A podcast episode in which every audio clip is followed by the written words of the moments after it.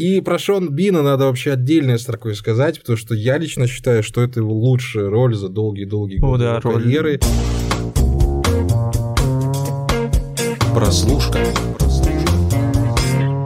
Всем привет, друзья! Это подкаст «Прослушка» от онлайнера. Знаю, что вы соскучились по нам, по Андрею Марьянову и Антону Коляга, как соскучились и мы вместе с Антоном по действительно классным и качественным сериалам. И вот где-то с полгода мы с Антоном Олеговичем ныли о том, что ну где же, где же, где же этот свет в нашем темном сериальном царстве. И вот, наконец-то, вроде бы нащупали мы э, сериал, который сегодня с огромным удовольствием обсудим. Называется он «Срок» или в оригинале Time с Шоном Бином и Стивеном Грэмом производства BBC. И что самое главное, самое прекрасное в нем, в нем всего три серии, друзья мои, поэтому мы не могли пройти мимо него, чтобы не насладиться этими тремя, даже чуть менее часами великолепного просмотра, о которых сейчас вам и поведаем. Если вы вдруг еще не смотрели сериал «Срок», берегитесь спойлеров, потому что им будет пропитан весь подкаст, скорее всего, потому что, ну, сериал действительно короткий, там сюжетных линий-то раз-два и обчелся,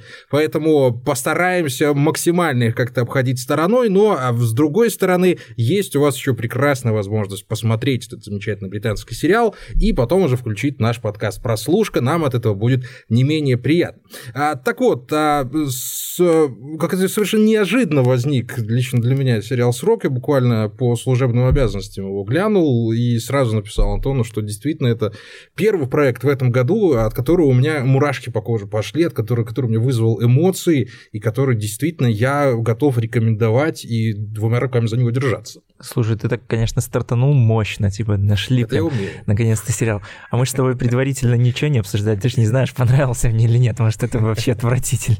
Ладно, ладно, не буду не, ну, тебя смущать. Не, все хорошо, я посмотрел, правда, с большим удовольствием. Во-первых, да, э, сериал идет всего лишь три серии, это даже как-то непривычно, если честно, все-таки даже как-то в последнее время британцы э, стали больше раскошеливаться как-то на длинные сезоны, в том же Галике было, ну, хотя бы 6 серий, там еще 2 сезона, то есть того британского, что мы обсуждали. Вообще, меня всегда как-то волновал вот этот вот вопрос, почему именно в Британии сложилась вот такая традиция таких вот прям коротеньких, лаконичных мини-сериалов. От, откуда это вообще ну, могло У меня пойти? есть предположение о самой структуре британского телевидения, там же оно живет сугубо на деньги налогоплательщиков и постоянно отчитывается uh-huh. об этом, то есть там нет рекламы, ну, по крайней мере, на BBC каждая семья британская платит налог на каждое ТВ устройство в доме. Из, из этого складывается, собственно, бюджет BBC. Может быть, именно поэтому там э, из-за экономии некой, некого рода вот именно снимаются такие короткие сериалы. Ну да, это такой британский тренд. Хотя э, даже многосезонные сериалы, там даже Лютера того же возьмем, там тоже не обязательно, чтобы были хотя бы по 6 серий в сезоне, там все ну, равно там 2, 3, вообще, 4. да, там как-то разрозненно. В Лютере было, он начинался с 6 серий, там потом последние сезоны вообще были по 2, которые да. были как бы тоже не сезоны, какие-то бонусные. Черное зеркало мы тоже все помним. Ну, возможно, да, кстати, вот с налогоплательщиками я не знал эту тему. Может быть, это, знаешь, такой как бы способ показать, что, ребята, вот мы вкачиваем ваши деньги куда надо, в качество, ну, а да, не в количество, это... потому что мы, конечно, могли бы запилить э, какой-нибудь один большой британский сериал со всеми британскими актерами.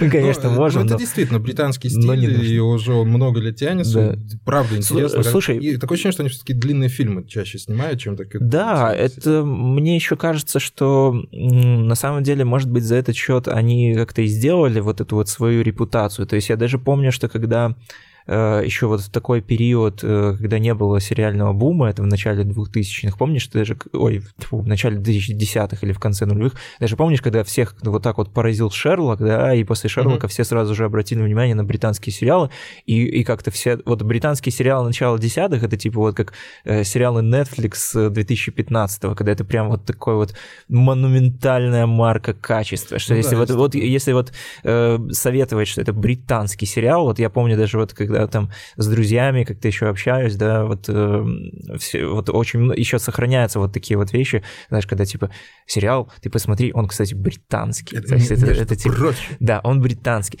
И я думаю, что вот может быть э, за счет того, что да, он, во-первых, э, они короткие, что позволяет как-то больше прописать сценарий, как-то сделать его плотнее в духе вот какого-то скорее полнометражного фильма, но при этом создать ощущение, что ты вот как-то подключен к какой-то длительной истории, то есть там серии, э, хоть три серии, но они, как я понимаю, выходят почти всегда по серии в неделю по классике, да? Нет, ну и опять же, мы не можем сказать, что прям все британские сериалы так снимаются. Да, конечно, не все, конечно, не все.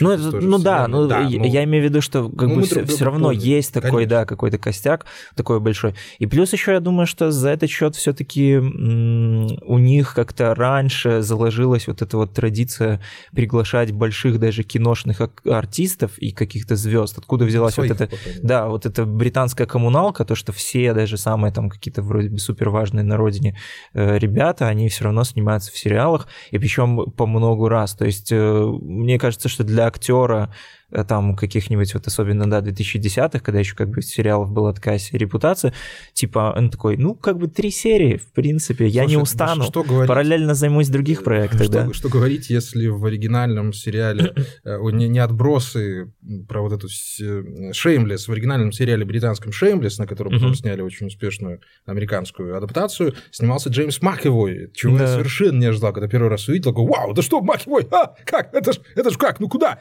Ну, действительно, ну, опять же, знаешь, мы прекрасно можем определить, вот британский сериал или не британский, или американский, а, хотя бы уже по манере съемки, потому что к ней тоже нужно привыкать, если у тебя уже есть какой-то, ну, резистентность к американскому продакшену именно, вот я имею в виду саму картинку даже, uh-huh, не, не uh-huh. сценарную, а вот картинка, как выглядит британский сериал, они немножко иначе сняты.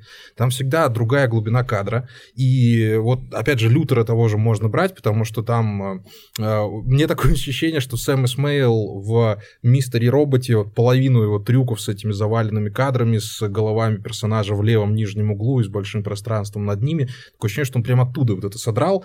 Ну, я, конечно, утверждать этого ну, не вряд буду. ли. У Сэма Эсмейла, я, кстати, смотрел его дебютный фильм «Комета» называется, там примерно все то же самое. Он выходил вроде как раз в 2010 что ли, году или даже 2009, то есть раньше Лютера. Я думаю, что он, конечно, мог там вдохновляться как-то, потому что, да, вот, ну, вот «Мистер Робот», он в такой вот тональности, он снят такой прямо очень британский это манера съемки. Все-таки да, именно да. британская манера съемки, которая иногда, которая иногда ну, выглядит какой-то непривычно. Там ну, всегда не... холодные цвета, и там угу. вот надо погрузиться в картинку, как-то привыкнуть немного к этому, к другой пленке или просто к другой цветокоррекции, чтобы переключиться. Я поэтому знаю, что у меня у самого есть некое отражение перед британскими сериалами, потому что я знаю, что там вот будет вот совершенно другая атмосфера, которой ты либо готов, которая тебе нравится, либо вот она у ну, тебя да, вызывает какие-то вот вот... Есть какая-то вдумчивость. Все-таки вот прям британские сериалы, они очень хорошо отражают вот такой даже, э, не знаю, часть стереотипа Британии, что это прям так как-то там дожди, все время там туманный ну, Альбион, ну, часто, вот это да. все, да. То есть вот, вот в британских сериалах там везде идут дожди, там все такое серое, там люди живут в каких-то таунхаусах одних, и,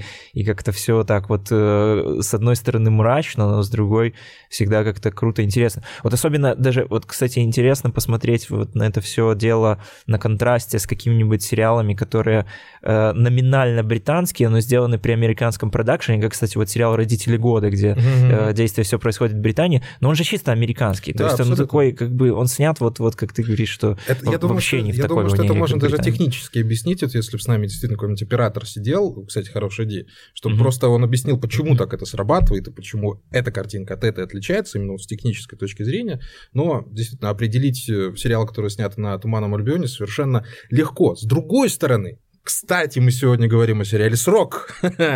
Ну, ничего, Заболтались немножко. Да, э, кстати, вот сериал «Срок» каким-то образом все таки выдерживает некую золотую середину между американской традицией и британской. То есть я не, если бы я не увидел плашку BBC, и да, Шон Бин и э, этот самый второй все время Стивен Грэм, Стивен Грэм но они же тоже не, ну, не, не настолько внутренне британские актеры, чтобы не заподозрить их в съемках ну, да, конечно, конечно, да? конечно. Ну, совершенно.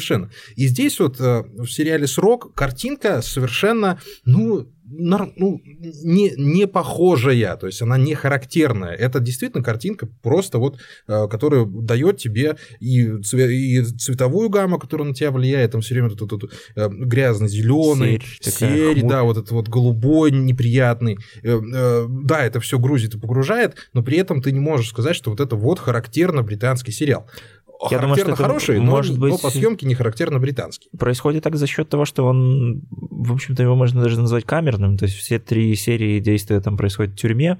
Британская тюрьма, она не то чтобы сильно так как-то подсвечена в поп-культуре. И, ну, как я понимаю, она визуально не очень отличается от американской. То есть те же такие коридорчики, балконы, камеры, в общем-то, заключенные ведут себя... Сложно, к счастью, судить. Примерно все одинаково, да. Вот мне на, на самом деле, вот если из таких самых очевидных сравнений первых, которые приходят в голову, вот э, срок очень напомнил тот же «Однажды ночью», вот по какому-то такому визуальному. Да. Э, и «Однажды ночью» он же тоже как-то вот такой британо-американский, то есть это, это как бы ремейк, это, который написал, да. да, ремейк британского сериала, в котором принимал участие, собственно, оригинальный автор, там все снято в Америке, но тоже вот с таким вот больше каким-то британским вайбом.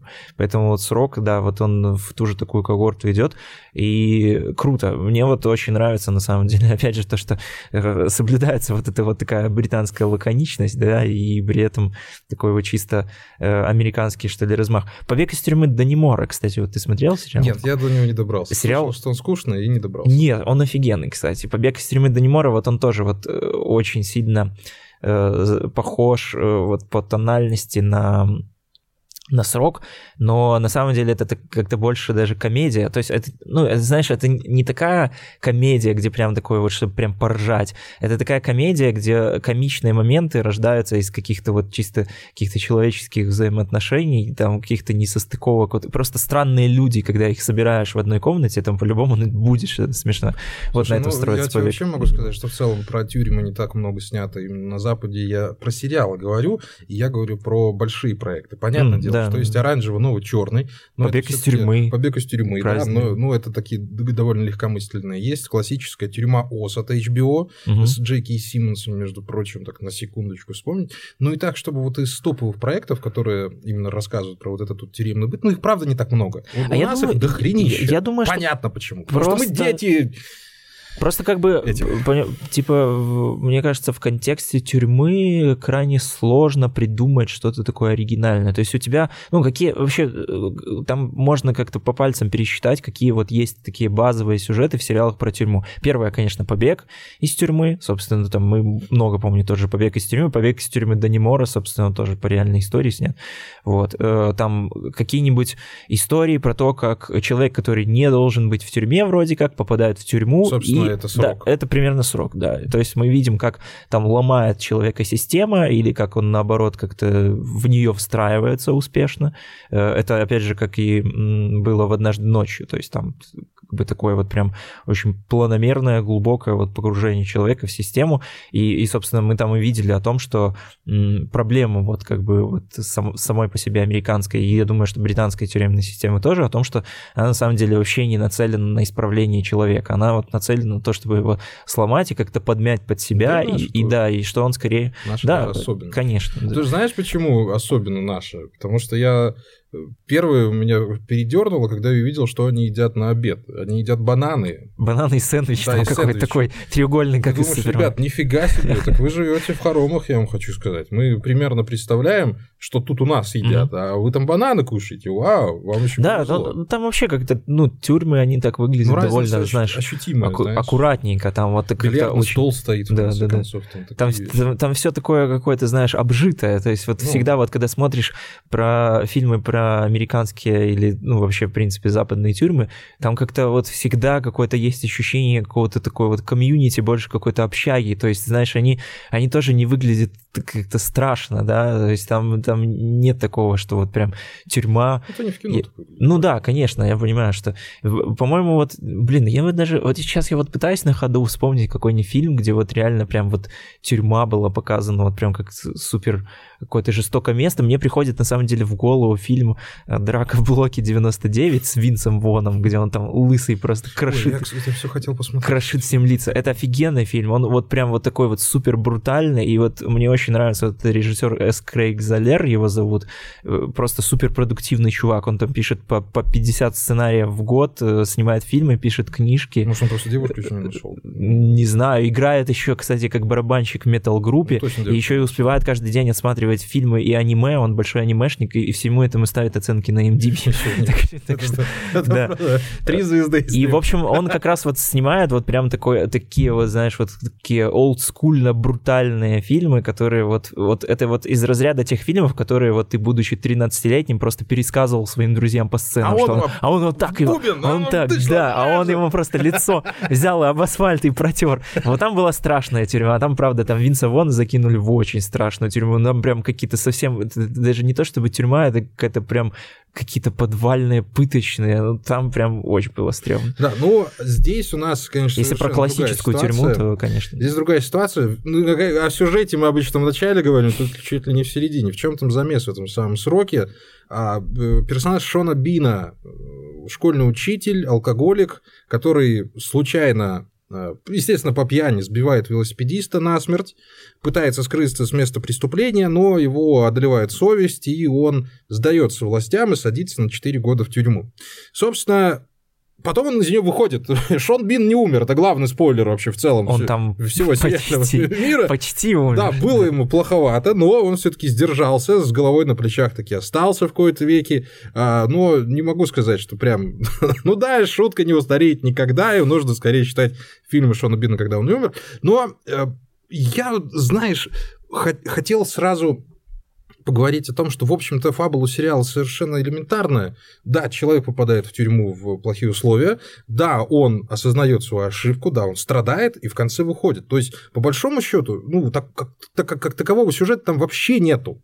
Э, Ну, это сюжет такой, знаешь, сюжет обстоятельств. Мгм. Параллельно с этим, по- по- понятное дело, Стивен Грэм, который играет надзирателя этой семьи, э, семьи тюрьмы, старшего над- надзирателя, у которого в семье свои проблемы, у него э, сын сидит в другом месте, и этому надзирателю Стивену Грэму говорят, чувачок, надо, чтобы ты кое-что сделал для нас, этому бандиты говорят, а то твоему сыночку не поздоровится.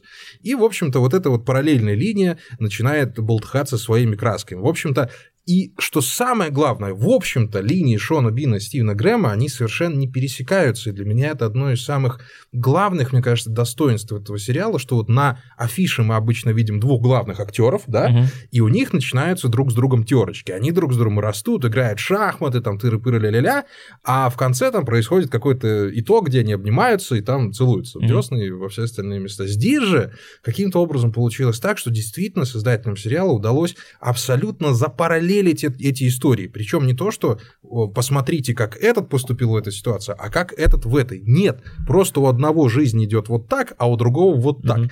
В конце концов, они, понятное дело, сходятся в одной точке. Ну, ладно, уже не будем такой уж прям жирный спойлер давать.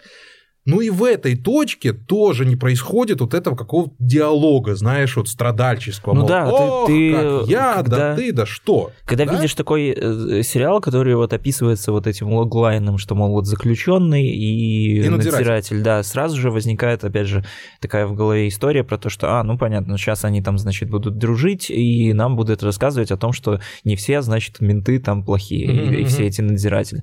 А на самом деле там как бы и, и нет вот такого какого-то деления на плохой и хороший, то есть мы изначально видим о том, что, в общем-то, оба, э, что Стивен Грэм, что Шон Бин, они, в общем-то, э, ну, нормальные мужики, дядьки, вполне да. себе, да, которые как-то оказались в одинаковых обстоятельствах, вроде бы как бы по разные стороны баррикад, но сериал нам всю дорогу вот да- дает понять, что на самом деле э, нет никаких баррикад, то есть как бы тюрьма это на самом деле вот то место, какая-то такая черная дыра и какой-то вот абсолютный вакуум, э, в который, если вот ты уже туда попал в любом качестве, то как бы ты вынужден играть по вот этим вот правилам, и неважно, ты там заключенный или надзиратель, все равно оно тебя сожрет. Не, как это там, не подходи, она тебя сожрет. Да, ну Да, по большому счету, по большому счету, весь вывод из сериала, Сожрет одинаково. он даже, он даже проговаривается в одной из серий, в одной из трех серий, что, ребята, они там маленьким э, преступникам, скажем так, говорят, что, ребят, вам в тюрьме делать нечего, не надо Мгм. романтизировать, здесь плохо, здесь как катастрофа и кошмар.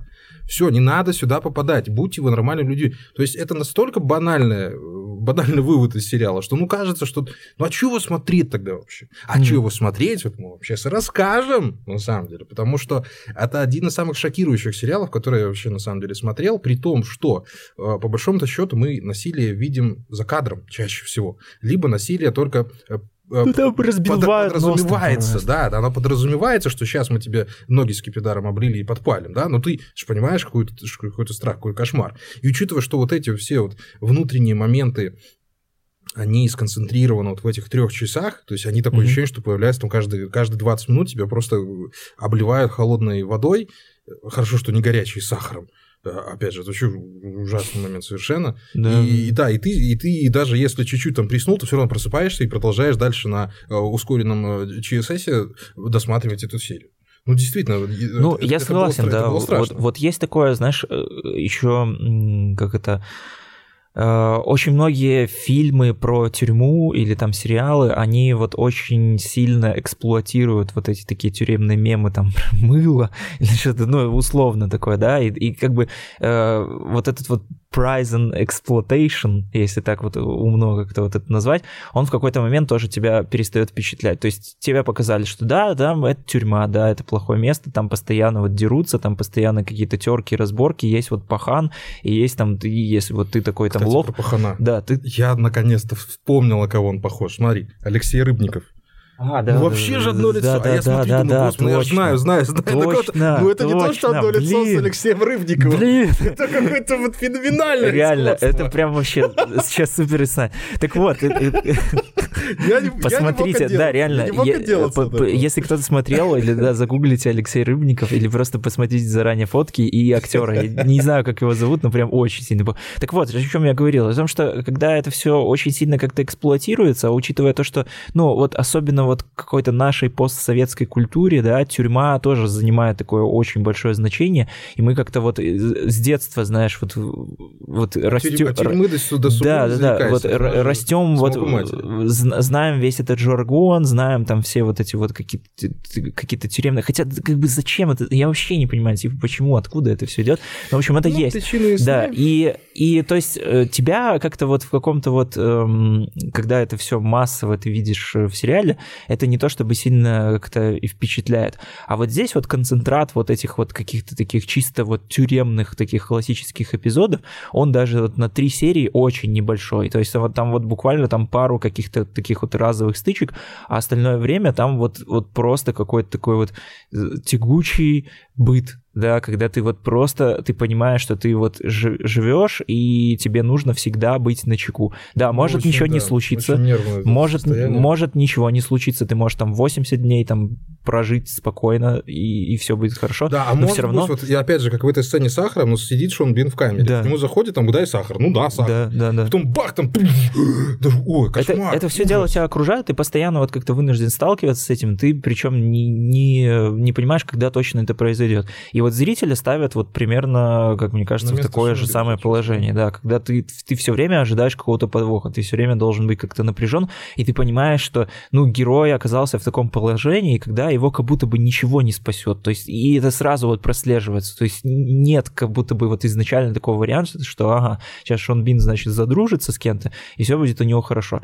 Нет, и все равно вот как-то там как-то даже вот подобрали вот этих всех э, персонажей, вот этих тюремных второстепенных вселенных, что это просто такие вот они ходят, и у них какие-то лица такие вот прям вот глаза вот, ты вот всматриваешься в них и видишь, что вот вот какой-то вот во всех них подвох есть, да, даже если там это самый добрый какой-то чувак, который вот предлагает тебе помощь, все равно, ну, жди беды. Да, но опять же было понятно, что Алексей Рыбников это главный пахан, но глядя на него, ну, никогда не скажешь. Да, ну, да, дядька, а всегда, всегда, всегда такое, это, кстати, тут такое ну, тоже. жанр, да, но тем не менее. Классика, когда я еще помню даже в игре Мафия 2, там же был пахан этот Томми Галант, который просто такой дедок, милый мафиози.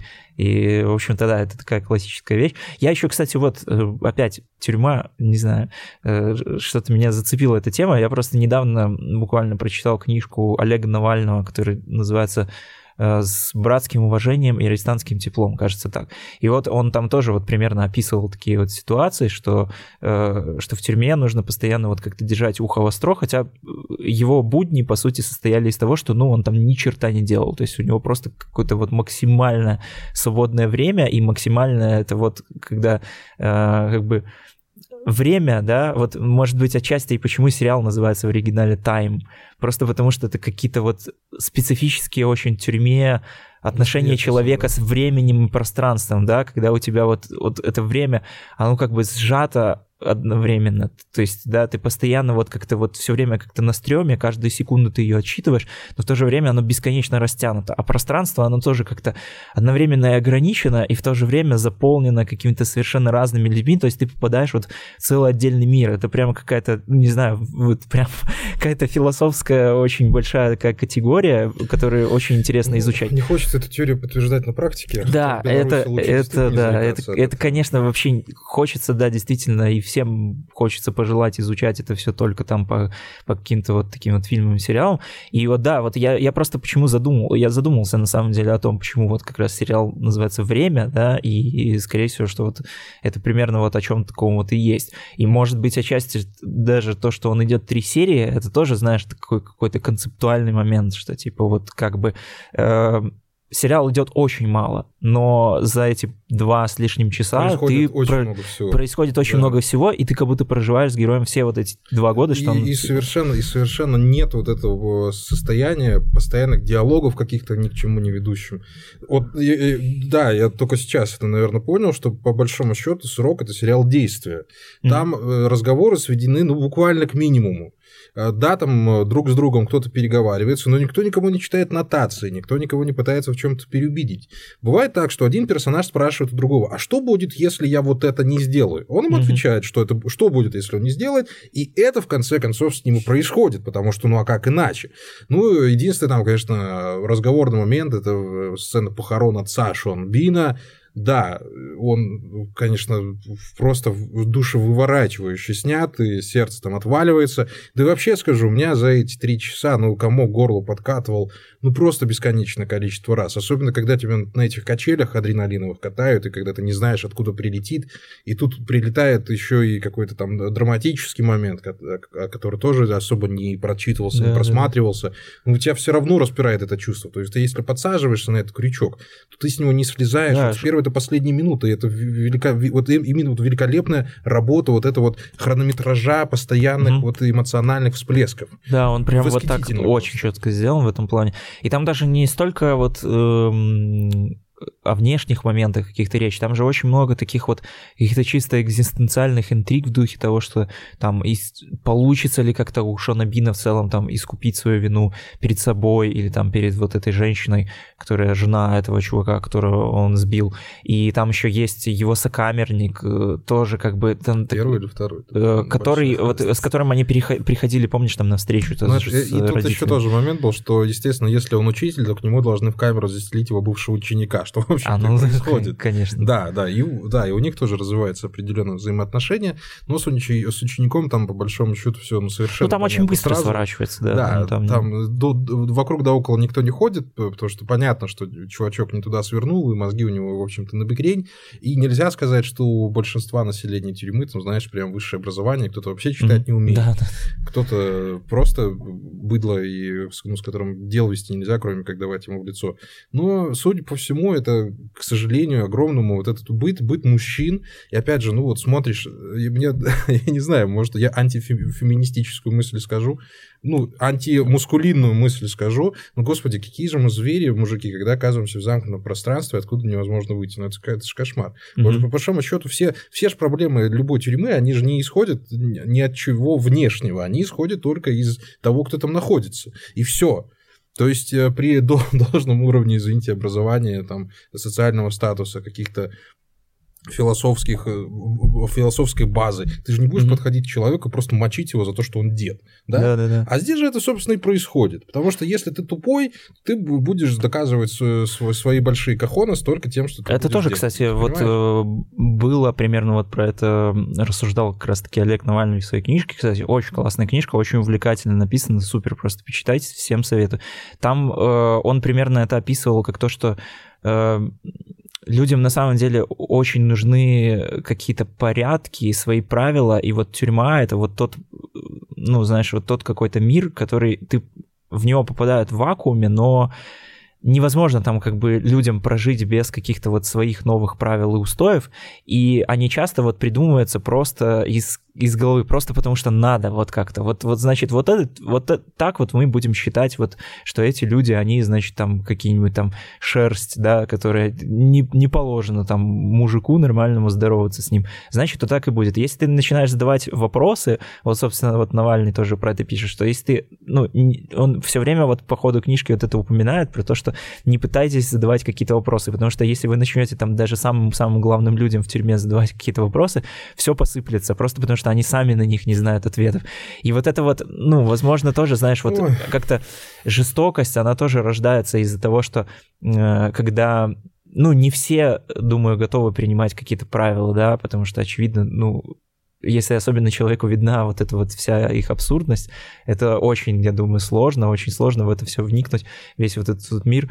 И вот опять же там тоже как-то вот про какие-то связи, там вот это вот было очень хорошо видно, как эм, когда помнишь, э, вот был вот этот эпизод, когда Стивен Грэм перевел своего сына в тюрьму другую, mm-hmm. а чувак из карцера даже узнал, что в другую тюрьму перевели его сына. И там... Я в это более чем верю. Да, что, что там вот тоже настолько вот как-то своя налаженная какая-то система, это все очень супер сложно. Ну, и просто... говорить о неналаженной системе, если из тюрьмы можно выйти наркоманом? Ну, ну да. как будто это новость, понимаешь? Но как может в закрытом помещении, куда вход только по пропускам, оказаться наркотики? Угу. Ну, это, это даже не новость. Почему ты об этом, ну, как-то вот вскользь не задумываешься об этом? Хотя и в том же однажды ночью, его здесь в сроки, нам, ну, четенько показали, знали, как это работает. Мы знаем, где надавить, чтобы оно поломалось, и чтобы у нас вот появились денежки здесь прямо в тюрьме, mm-hmm. что мы не видели этих фотографий про э, этих самых бандюков, которые ну, да, э, да. креветками завтракают. Да, так ну, причем, причем, знаешь, что самое интересное, это же э, даже по сути самой системе вот этой тюремной отчасти этот момент выгодный, просто потому что это тупо используется, как знаешь, как инструмент давления. То ну, есть да. телефоны запрещены, но мы будем закрывать на них глаза. Пока не да, кое-что. Да, если что-то случится, мы тогда глаза быстренько откроем, и как бы видишь, тут, тут все вроде бы как бы сработали по уставу, и, и ни к чему и не придерешься. Точно так же и с, со всем остальным, вплоть там до наркотиков, знаешь, оружия. Единственное, что вот здесь э, есть вот эта старая фраза, что э, надзиратель работает в тюрьме столько, пока сам не станет заключенным, да, ну как О, да, здесь образно, она прям да? воплощается примерно. Мне кажется, наоборот. Мне, у меня такое ощущение, что здесь как раз наоборот, что здесь не было ни одного надзирателя, который хоть раз бы кому-то дал по, по икрам просто так. Угу. Они все интеллигентные, они все там просят ну, да, отойти, да, да, подойти, да, да. надевают перчатки. То есть и все нормально ну, разговаривают с заключенными, никто никого не погоняет. Они там работают. Особенно Стивен Грэм, там, ну, ну, он там может сказать, так, ребята, если что, сейчас в карцеру всех позакрываю, да. нахрен, если не успокойтесь. Все таки да-да-да. Они там работают, работают, да, очень жестко, но как-то вот четко и в рамках человеческого да, в рамках человеческого отношения, да. да, и каких-то вот правил, которые вроде бы как бы изначально э, заданы. Просто это вот, вот, вот этот момент меня вот очень волновал в связи с тем, что э, когда творились известные события 2020 года в Беларуси, и там были какие-то разговоры о том, что, Давай а, ну вот, значит, э, там... Это события 20 и до, до нынешнего дня события в Беларуси. Ну, я имею в виду, знаешь, вот эта вот активная да. именно фаза полицейского насилия, э, милицейского. И были, знаешь, вот такие вот вечные аргументы по поводу, а в Америке они там тоже полицейские лупят дубинками, а вот во Франции кого-то тоже отлупили дубинками. Ну, знаете, ребят, смотрите, да, есть большая разница в том, что как бы лупить дубинкой ну, э, мы же... Просто потому что тебе этого хочется, и лупить это, дубинкой просто мы, потому мы что... Мы с тобой так говорим все это образованным, умным людям, которым угу. ничего не надо объяснять. Я очень сильно это надеюсь, потому что, ну, я очень сильно сомневаюсь, что нас слушают люди, которые не понимают элементарных вещей. Потому что, ну, ну, ну удар дубинкой не может просто так взять и появиться. И там либо должна быть какая-то причина, либо того, кто это сделал, ну, не должно быть в этом пространстве, в этом месте. Да, мы можем там вспоминать этот самый э, филадельфийский эксперимент, но, извините, там все-таки был действительно эксперимент, там людей прям чуть ли не э, провоцировали к тому, чтобы они показывали свои... Стэнфордский, Стэнфордский, да, прошу прощения, Стэнфордский университет.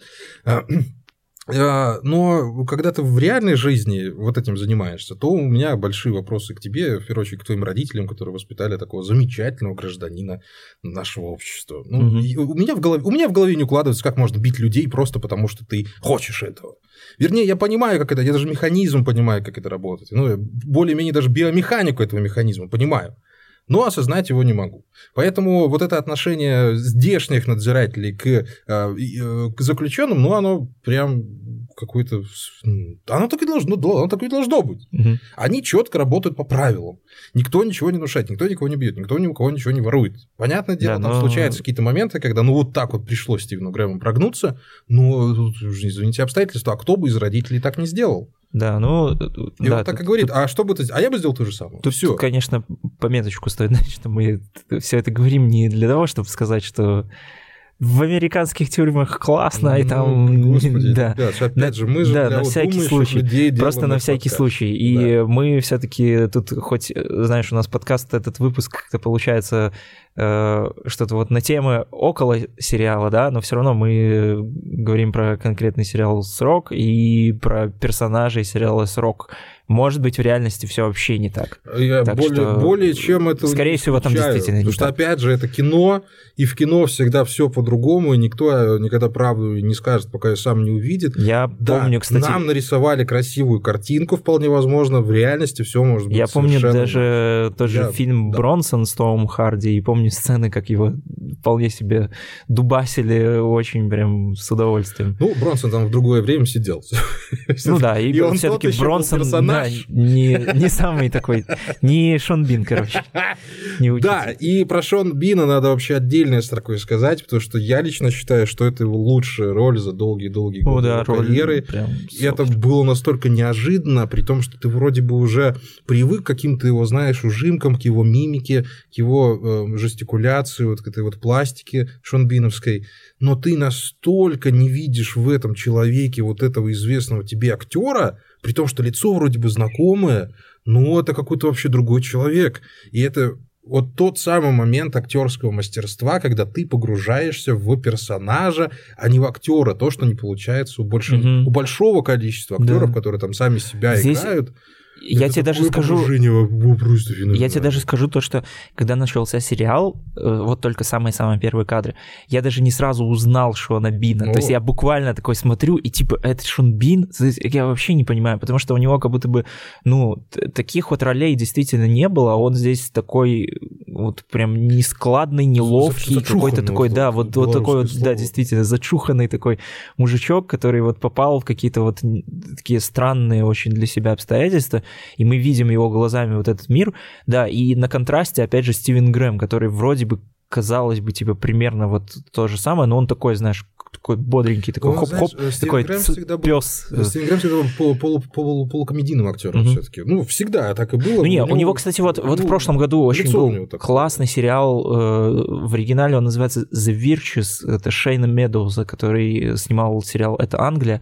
Там вот э, как раз-таки Стивен Грэм уже играет такого забитого алкоголика, ну, который ну, там... То есть, ну, он уже старый дядька, да. уже там под 50 лет, поэтому... У него сейчас драматические роли пошли прям... Да, ну, это тоже для меня не то чтобы там удивление, потому что ну, как вам сказать, как, когда Юрий Никулин начал играть драматические роли, особого отторжения это ни у кого не вызвало, потому что даже когда Юрий Никулин сме, смеялся и шутил, он делал это с такими глазами, как будто он только что пережил какую-то страшную трагедию, поэтому и в драматических ролях он смотрелся максимально органично. И то же самое, по большому счету, Стивена Грэма, который, играя даже в Snatch, э, произнося паськи, что, что угодно, произнося это с чувством юмора, здесь вот его глаза включают переключаются совершенно в другую э, какую-то реальность, потому что он иногда даже вообще лицом не двигает, угу. но ты в его глаза смотришь, и там столько драмы, там столько борьбы внутренней, там вот столько э, стоп-кранов, которые приходится срывать, чтобы, ну, не сорваться, кстати... извините за каламбур, конечно же, что эта работа действительно вызывает вот именно восхищение,